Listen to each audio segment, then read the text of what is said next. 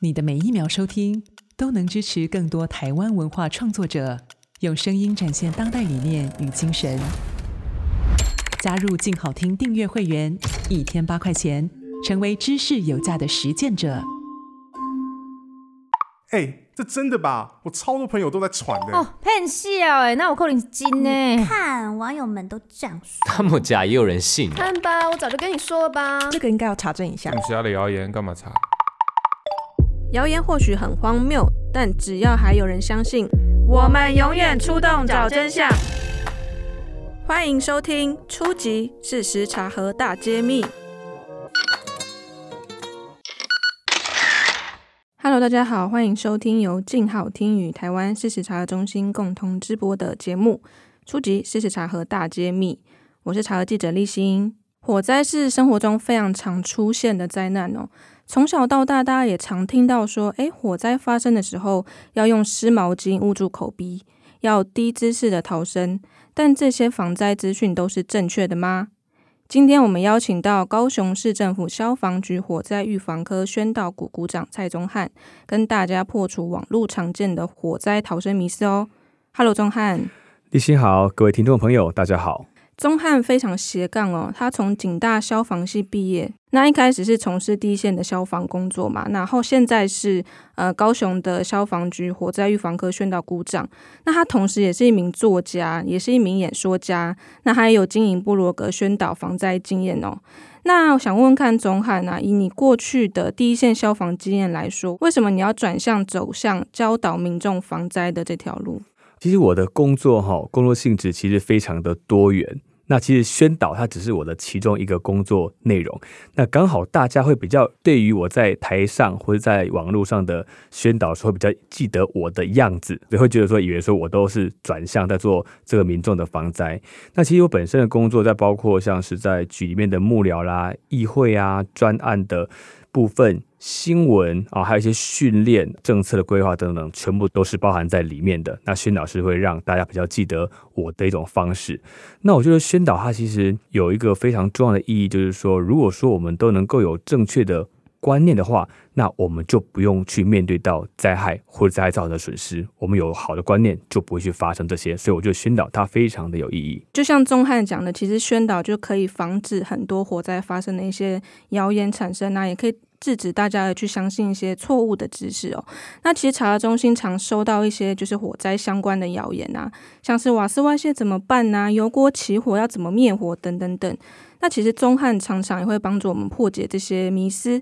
那以中汉过去的消防救灾跟宣导经验啊，你会怎么看待防灾迷思这件事情？那迷思它真正在火灾来临的时候，它会造成什么样的影响吗？OK，其实迷思这件事情，它其实简单来讲，就是说我们在面对一个情境或状况的时候，我们只有依靠我们自己的本能或者是直觉，而没有去认清到说一件事情的事实或者现实。譬如说，像以火灾来讲，火灾它的发生，它有一定的原理。以及在不同的情境之下，它会有不同的一个情况。那迷思就是用我们的本能去去来面对这件事情。如果有迷思的话，在真正火灾来临的时候，会造成什么样的影响呢？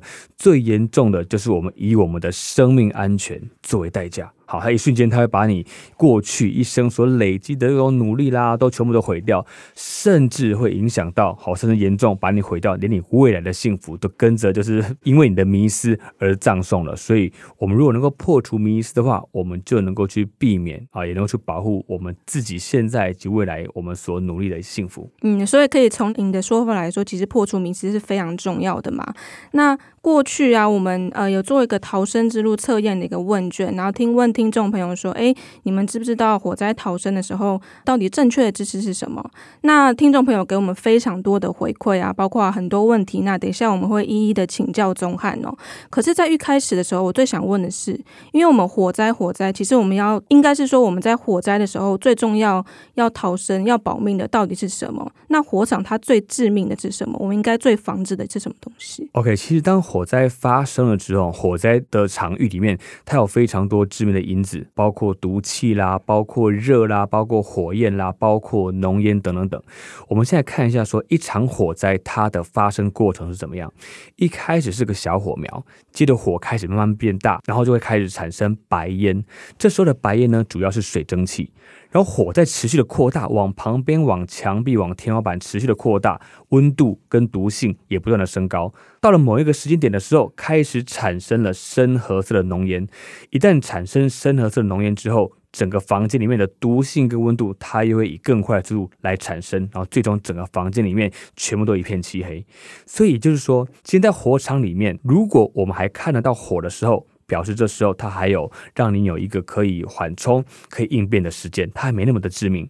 但当今天已经产生浓烟了，表示它的整个火场已经进行到一个非常严峻的情况了。这时候这浓烟它会直接让你致命。所以我们说浓烟是火场的头号杀手。既然浓烟烟是杀手，所以我们所有的。我们在火场里面的我们的所有的应变啦、逃生、呃求生、灭火等等都一样，我们都是要从避开浓烟的角度来思考。事实证明也是非常多的，几乎所有的火场罹难者里面都是先被浓烟呛昏之后才死亡，而不是被活活烧死。所以说，在火场里面，我们正确该怎么做呢？正确的大原则就是，如果当今天我们在选择我们到底要逃还是要避难的话。面对我们还看得到火的时候，这时候它的场域还没那么的致命，所以我们可以优先逃生。但今天如果说是浓烟密布的时候，我们就要改采避难这样的策略，这是正确的方式。所以其实正确的做法是，到底有没有浓烟嘛？对不对？对。我们要先辨认到底有没有浓烟，对，然后才能决定我们要怎么逃生。那以你刚刚说最正确的做法，所以就是要先辨认说现在到底是什么状况吗？对，就在火灾目前是在一个什么样的一个情境？如果是浓烟的时候，你就不能够去贸然的逃生了。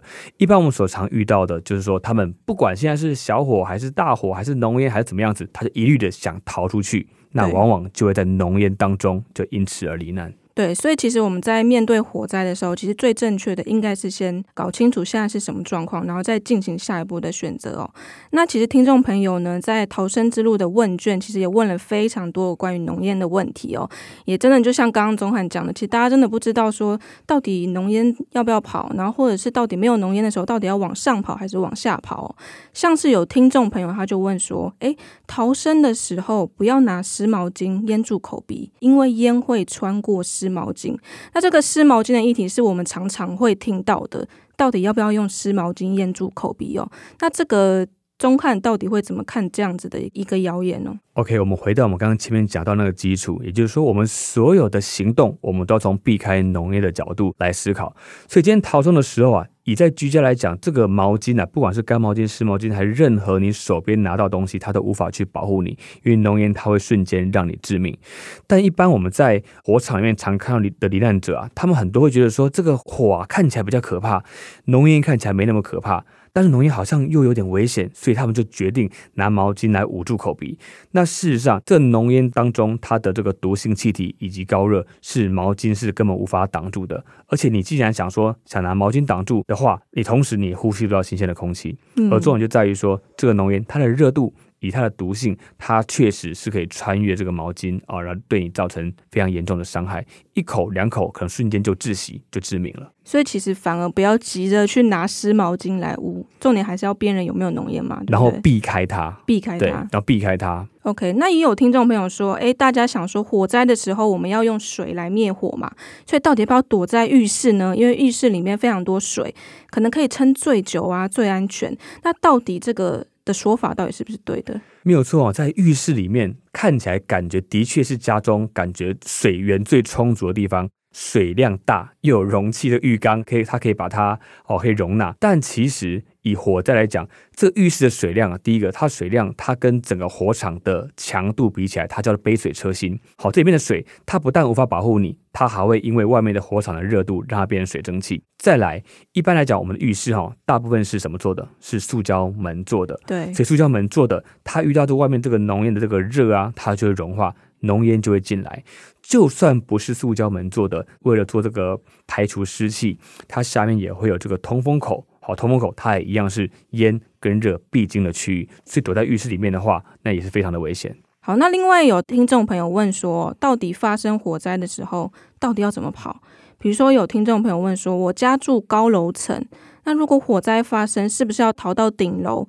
但好像听说烟又会往上，所以到底要不要往上跑？OK，我们一样回到刚刚前面一开始那个基础，所以我们所有的应变、逃生、灭火跟行动，都从避开浓烟角度来思考嘛。所以说今天要不要逃？重点在于说，我们的逃生通道它是不是畅通的？来，我们以大楼来讲，今天如果说我们在打开我们的这一户的门之后，我们外面的逃生梯，如果说它是整个是没有浓烟侵入，它是畅通安全的，那么我当然就是往下逃。往下逃指的是说，我们从呃某一层楼跑到一楼之后。离开这栋建筑物，它是一个完整的逃生过程，这样是最安全的。好，这样逃生。那有很多人会跟我讲说：“哎，老师啊，可是譬如说我们家可能有二十层楼，那我就住在十九楼，啊，你要我从十九楼往下跑，如果中间发生了什么状况的话，那那该怎么办？那我可不可以往上跑？我认为说，也不是说一定就不能够往上跑。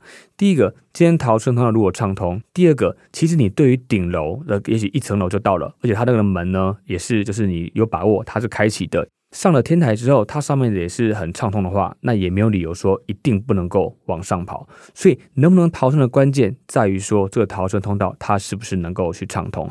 那再来大楼啊，它会有一个特性，其实我们在从每一户我们要移动到这个户外的话，它其实会经过一个非常非常长的这个这个路径。所以说这个路径来讲的话，中间会有产生一些一些变数了哈。那么以大楼来讲。因为这个政府的法令里面，在各类场所消防安全设备设置基准都要求这些大楼，它必须要依法。设置消防安全设备，以及要定期的去做检修申报。所以说，如果说今天以台湾来讲哦，以台湾这种钢筋混凝土结构的大楼，符合建筑法规、符合消防法规的话，其实今天在这栋大楼里面，假设某一户烧起来了，它的消防设备它就会先动作，包括它的洒水系统会去局限它的火势，它完善的防火区划会隔绝它的烟跟隔绝它的热，它的警报系统会通知到所有的啊整栋整栋的楼层以及它的这整个地下。的马达会把水去加压，等等等。所以说，在以大楼里面的话，这完善的消防设备，它可以去做有效的局限跟去做防护。所以，如果说你的大楼是属于这样健全的情况之下的话，甚至其实你根本就不用逃。我们过去看到很多的案例哈，它是有发生过半夜发生火灾，对，结果某一户呢。他隔天早上睡醒了才知道他们的那栋大楼发生了火灾，嗯，但他完全没有受到影响。为什么？就是因为他所在的大楼里面，它的结构、它的符合法规，设备是完整的，所以只有起火的那户有发生了一些状况，那消防设备有动作，消防队也很快到现场处理掉了。所以这时候他反而不见得说我非得要哦，我一定要往哪边跑，一定要非得做一些动作不可。房子的本身结构以及设备就已经为他做了初期这样子的一层的一个防护。但这也带到了另外一个问题，也就是说，在大楼里面的话，既然要让大楼安全的话，第一个符合建筑法规嘛，第二个消防设备，所以我们住大楼的听众朋友，你要去督促你们的管委会有没有去落实把这个消防设备做好这样的维护跟管理，以及有没有定期的去做做检修申报。这样才能够确保你本身这种建筑物在消防的体质上是安全的。那过去呢，我们有看到一些案例了哈，譬如说几年前在英国格兰菲尔大楼的那个整栋烧起来的情况，或者是在去年我们高雄市有发生个城中城的这个这个火灾，大家可能会觉得说，诶，那他们不是也是大楼吗？那为什么这个烧起来的伤亡好像比我们想象中的还要再更严重？那其实这些大楼呢，它本身在呃呃建筑的结构上以及设备上面，它其实就是没有那么的健全的。所以说，在不够足以防护的情况之下，它里面一旦产生这个火灾，燃烧时候的烟跟热啊，它就会以非常快的速度去到处的去流窜，去伤害到我们的里面的住民，好造成这样严重的结果。所以住大楼的，我们要更要特别注意这个部分。那其实你讲的像刚刚讲的城中城嘛，其实台湾有很多类似，比如像分租屋或是比较拥挤的这种公寓。那这种公寓的话，它在逃生或者在火灾预防，它要注意什么？OK，其实像我们有很多的，像尤其像大学生啦，哈，我们会去呃在大学的附近，我们会去租房子。那我回想到我自己以前的时候，其实，在学生时代或者是刚毕业的开始投入工作的时候。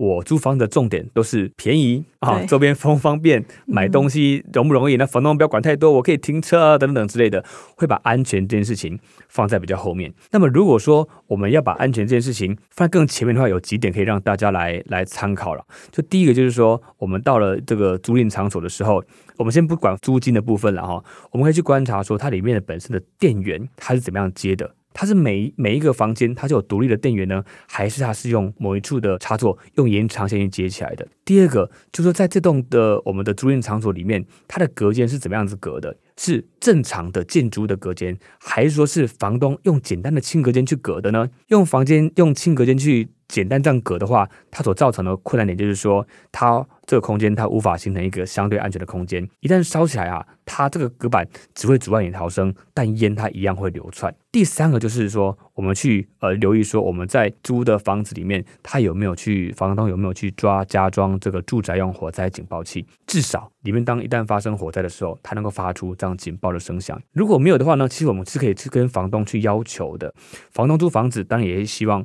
呃，房子安全，住民的安全。嗯、那如果你说啊，如果房东不理我怎么办？啊，他说这个东西不是我我管的，还是说这个东西怎么样的？那从这边建议大家就是，当然没事就没事。但如果可以的话，那如果是我回到我的状况的话，我会建议这部分呢就先不要租了。好，就先就先不跟他租了。我们还是要以安全为第一优先。对，可能大家呃一开始在租或者是在看房子的设备的时候，可能有时候会忽略一点。安全，因为我们可能都没有想到说啊，可能真的火灾会发生。对对，所以反而那个火灾的意识要更重要。那最后也有个听众朋友问说，如果火灾发生，外面有浓烟的话，诶，是不是要趴下，然后离地三十公分这样爬行出去啊？这个是真的吗？OK，外面有浓烟，所以我们的原则就是我们要避开浓烟嘛。那避开浓烟的方式就是关门。好，那现在现在遇到状况，就是说今天有可能。我们在这个所在的这个房间，它并不是适合可以关门避难的空间。对，好，并不是说把门关起来，它自然就变成一个一个相对安全空间的。我们的关门能够达成关门避难的效果，它会有一些条件。简单来讲，有三个条件。第一个是我们的房间要有对外窗户，第二个是我们的这个门呐、啊。它不能有这个镂空的、啊，有玻璃啊，它必须要是实心的木门，至少实心的木门。第三个就是我们这这栋建筑它的结构，它的隔间是要这个钢筋混凝土的结构，有这样的房间才可以做相对避难的空间。所以就是说，今天如果你是在铁皮屋，或者你今天在木屋的时候，就没有什么什么快逃关门的，你就是得一旦烧起来之后赶快逃，因为铁皮屋跟木屋它发生火灾之后，它会塌陷。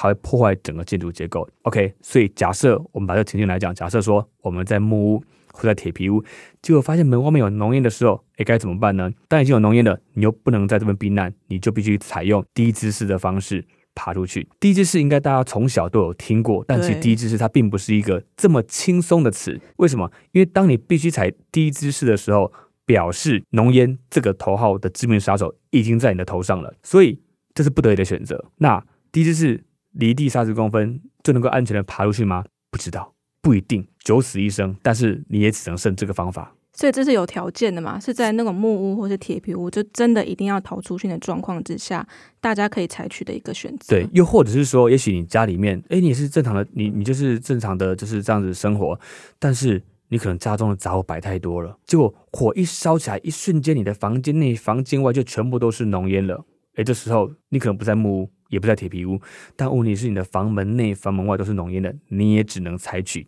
低姿势的方式避开上面的浓烟，用爬行的方式想办法爬出这个空间。但能不能爬出去，嗯、这个真的要看运气以及你移动的路程到底有多少，这个变数就太大了。嗯，那假设说民众认定自己的空间是一个安全的避难空间，那那个门的细缝，我们要把它用毛巾补起来吗？或者把它挡住？如果说一般我们这家里面的这个门的话，其实不用特别去把它封起来了。为什么呢？因为在诶以浓烟来讲的话，浓烟它因为比较轻，它会先往上，那往上之后到天花板之后开始往下蓄积。所以如果说我们关门在房间内的话，烟理论上它是从门的上缘渗进来的，因为它从上累积嘛，从上缘渗进来的。可是你会发现，其实我们任何家里面的门，门的上缘啊，那个是非常的狭窄，根本就连毛巾都塞不进去。好，根本塞不进去。呃，如果说假设你真的要塞的话，你可以用建议你是可以用胶布的部分把它贴起来。哦，用贴的，用用贴的部分把它贴起来，嗯、但这个帮助可能不太大。重点还是说在于你的房间必须满足我刚刚前面讲到的条件：门、窗以及墙。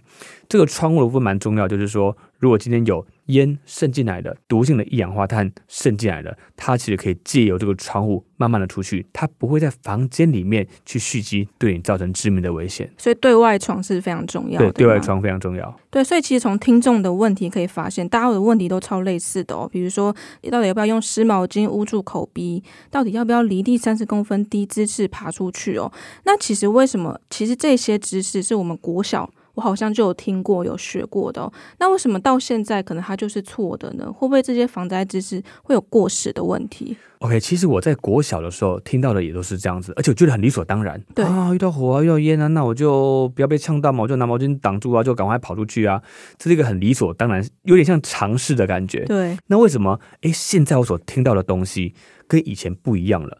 不但不一样，甚至是相反的，或者是反本能的。那其实这这是有一些原因的，哈。其实，在最重要的原因呢，它就是因为台湾的建筑形态的改变。台湾的建筑形态从一九七零年代之后产生了变化，变化变化什么呢？就是我们的建筑结构会以钢筋混凝土的结构为主。这个部分它所造成的。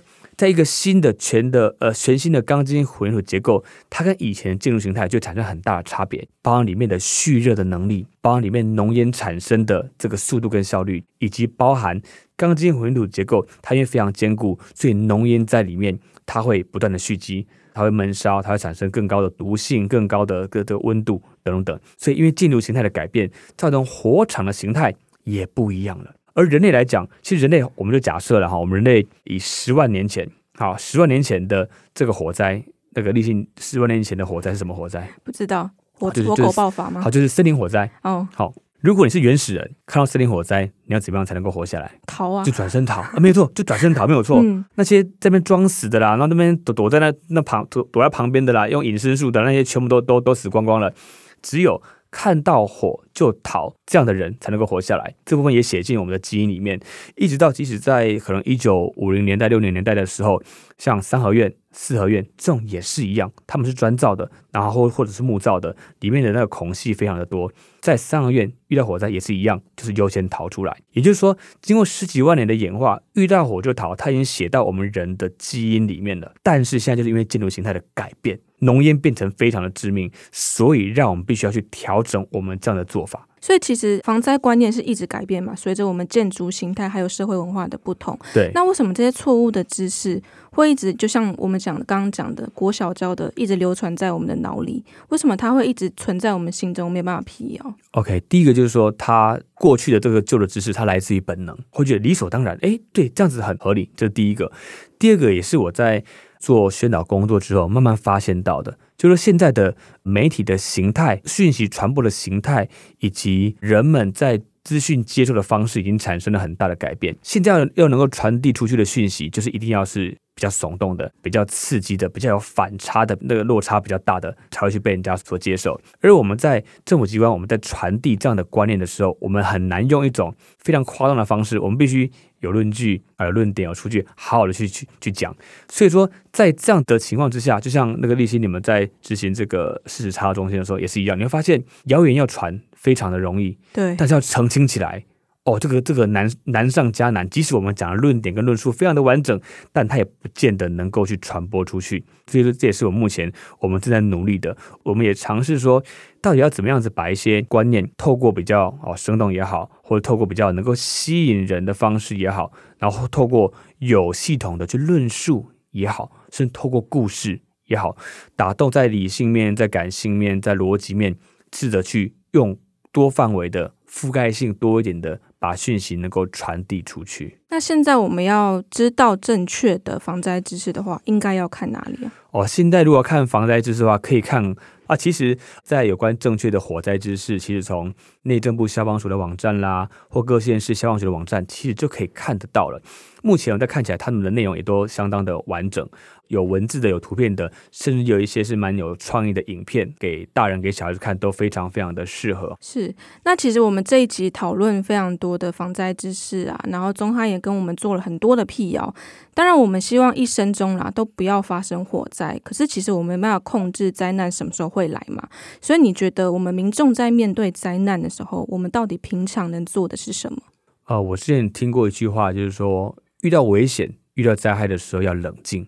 好，这这想必大家也也都听过，可是发现这句话其实它存在一个很大的盲点，就是并不是我不冷静啊，而是我无我无法冷静。所以我后来发现说，其实这个冷静呢，它是必要的，但这个冷静它会有一个前提，好，这我认为的，也就是说，真正的冷静呢，在于说你要兼顾理性加上努力。你才能够获得真正的冷静。什么是理性呢？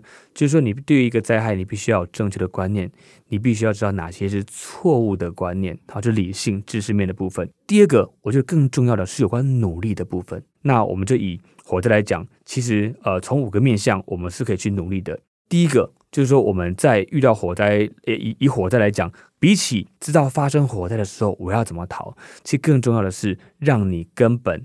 不要有机会去遇到火灾这件事情。真厉害的不是说啊，我经历过、穿越过数百场火场，每次都活下来了，嗯、每次都有一些怪招活下来了。嗯，哦，这也是这个人也是有问题了哈。所以第一个重点在于我们用火用电。第二个用火用电的部分在预防的第一步。第二步呢是减少我们家中可燃物或是一些杂物的堆积，因为一旦烧起来啊，这些可燃物它会加速火势的燃烧，会缩短你这个逃生的空间以及压缩你的时间。第三个是，如果你住的是这个独立住宅，像透天厝啦，你家中记得一定要加装住宅用火灾警报器，它可以在火灾发生的第一时间，它就发出警报，提醒你赶快来做应变。第四个是，你要清楚知道你家中的这个避难的路线，就是说，当今天假设在你家中任何一个房间发生火灾了，哦，不管是浓烟还是说情况怎么样，你知不知道该从哪条路线？能够成功的去逃生，自己必须要去知道的，连同孩子们要教他们怎么样的去去知道。最后一个，让消防队他能够更快的救到我们。我们有很多的是住在比较狭小的巷弄里面，那大家会为了方便，所以会把这个机车啦、汽车啦，就是停满。那停满，结果平常大家都很方便，但今天如果说发生火灾的时候，消防队到了现场。那么他可能就会消防队，但还是有办法救，但他就必须，他就会拉长了消防队他们在救援的这个时间。好，所以当然方便的取舍跟这个安全部分要去做一个平衡的拿捏啦。但就是说，如果说可以的话，尽量让消防队最后这个环节也能够让他更快的救到你。那这五个环节就是我认为我们是需要去努力啊，然后去事先去做好以及去沟通的地方。对，其实就是防灾不是只有是消防员的责任呐。其实大家平常也要做好关于防灾的意识啊，怎么样预防，从生活中可以做的去努力。好，那今天非常谢谢宗翰来跟大家分享火场的逃生迷思哦，也希望听众朋友听完能真正破解你心中的迷思。那也欢迎到查核中心的 IG 告诉我们你的想法哦。谢谢宗翰，谢谢，感谢大家收听，请持续锁定由静好听与台湾事实查核中心共同制播的节目《初级！事实查核大揭秘》。我们下集见喽，拜拜，拜拜。想听爱听，就在静好听。